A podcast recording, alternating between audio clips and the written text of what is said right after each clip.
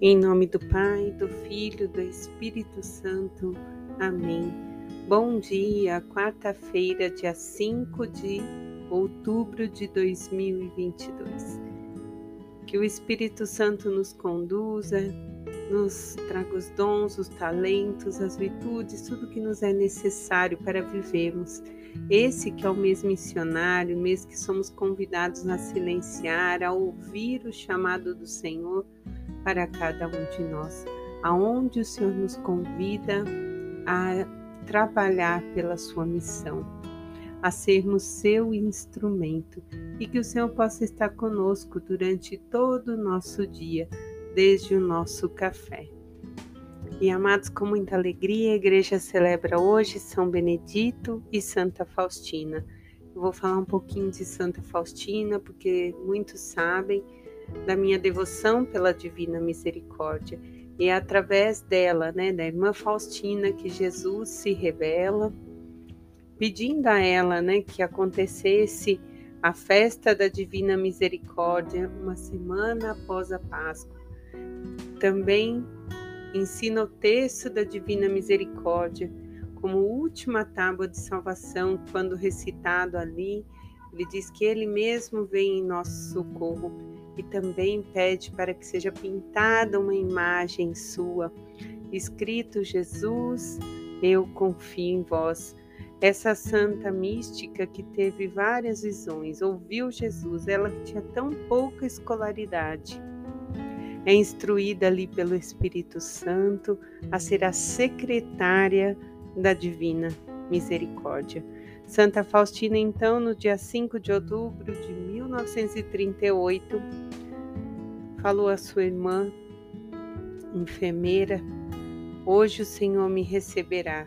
E assim aconteceu. Ela foi beatificada no ano de 93 por São João Paulo II e canonizada por ele, junto né, com a festa da Divina Misericórdia, no dia 30 de abril do ano 2000 que essa querida apóstola da misericórdia possa nos ajudar a ter as virtudes para vivermos melhor e que tenhamos os olhos fixos no Evangelho e que nele encontremos a misericórdia divina e sejamos misericordiosos com os nossos irmãos, como o Senhor é conosco.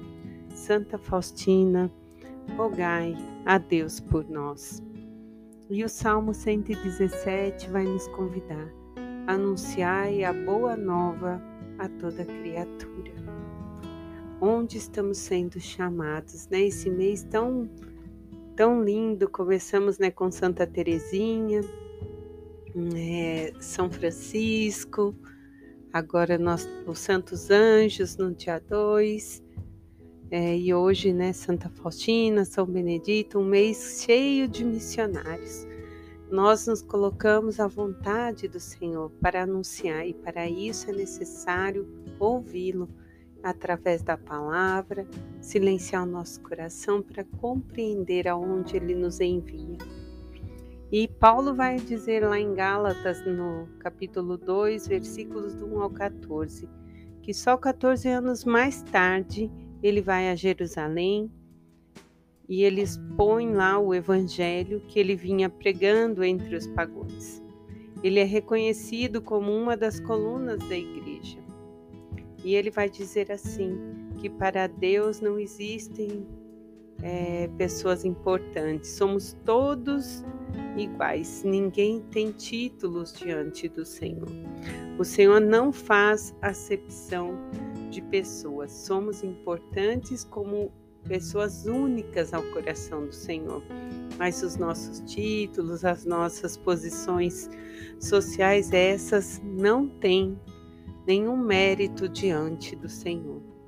E ainda Paulo vai dizer que Pedro foi chamado a evangelizar entre os judeus e ele foi convidado a evangelizar os pagões então, mostrando que todos somos convidados a beber desta fonte da água viva, que Jesus se dá a todos e o Pai se revela no Filho, através do Espírito Santo.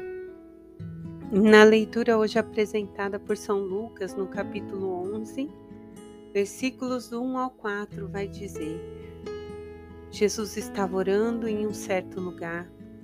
Quando terminou, um de seus discípulos disse: Senhor, ensina-nos a orar, como João ensinou aos seus discípulos. E Jesus respondeu: Quando orardes, dizei: Pai, santificado seja o teu nome, venha o teu reino. Dai-nos a cada dia o pão e perdoa os nossos pecados, pois nós também perdoamos a todo aquele que nos deve, e não nos introduzas em tentação. Ao refletirmos sobre esta oração do Pai Nosso, eu tive a oportunidade de fazer um retiro sobre o Pai Nosso. Ele tem uma profundidade tão grande, esta oração, que nós não poderíamos rezá-lo assim no automático. Cada palavra tem um sentido único e uma profundidade que nos leva a viver o que, é, o que a oração ensina.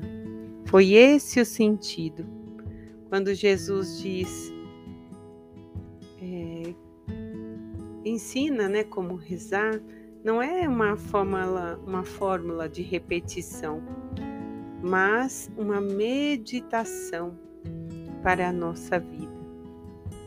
Inclusive tem até um, uma historinha né, que diz que tinham três competidores rezando o Pai Nosso.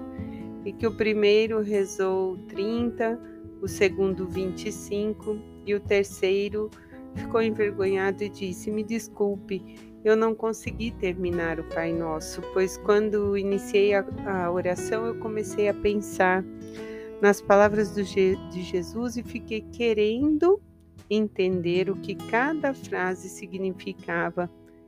Então vi que não era fácil. Como eu poderia ser fiel a estas palavras?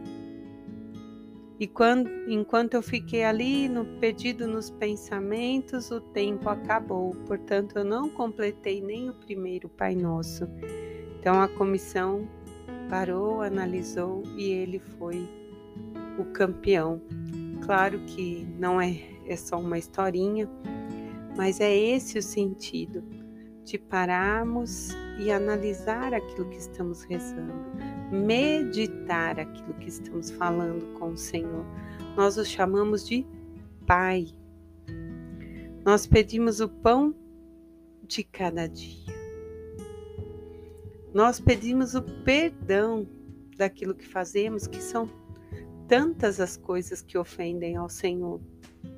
Mas nós também nos com nos damos em compromisso que vamos perdoar a quem nos tem ofendido. E pedimos novamente para que Ele não nos deixe cair em tentação. Porque o mundo nos oferece tentações e o Senhor é quem nos sustenta. Nós precisamos apenas meditar e nos tornar íntimos desse Pai para ouvi-lo, para compreender o seu chamado e assim assumimos a nossa missão. Em nome do Pai, do Filho, do Espírito Santo. Amém.